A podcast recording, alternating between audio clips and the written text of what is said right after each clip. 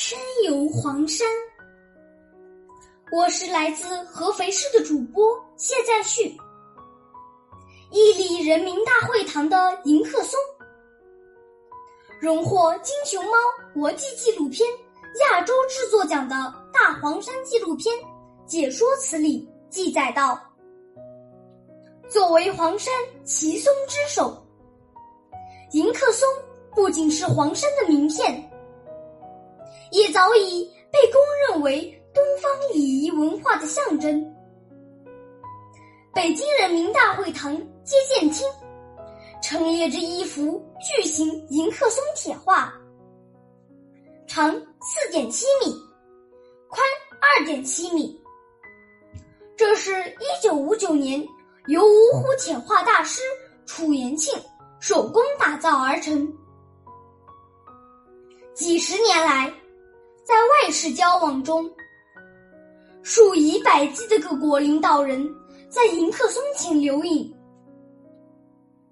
这已成为迎接国宾的最高礼仪之一。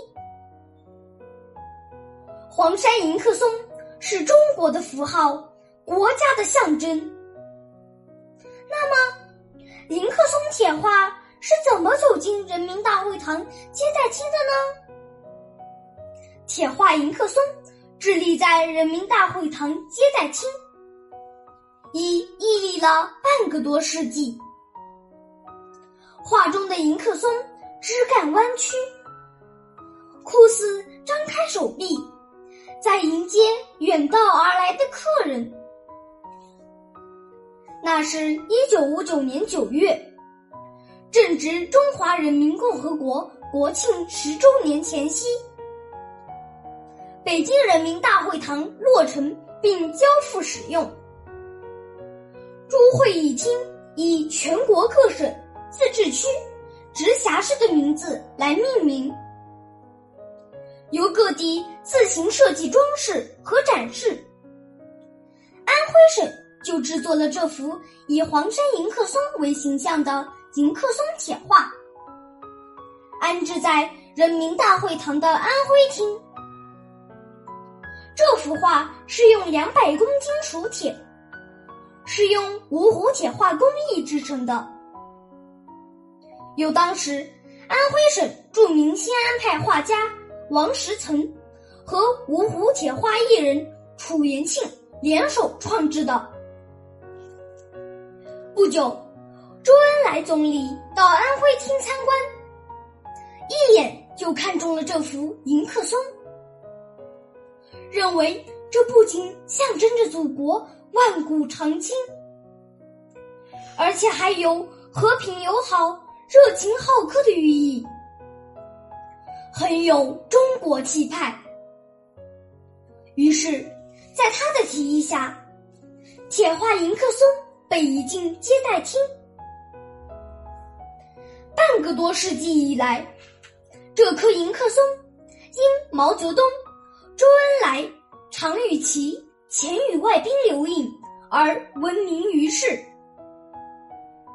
一九七二年，美国总统尼克松访华时，周恩来总理就是在此背景下欢迎他的。如今，半个多世纪过去了，这株迎客松不知在此笑迎过多少中外宾客，见证了几多。外交风云。此外，在人民大会堂东门也悬挂了一个巨幅国画迎客松，也是国家领导人接见外宾时合影留念的主要背景。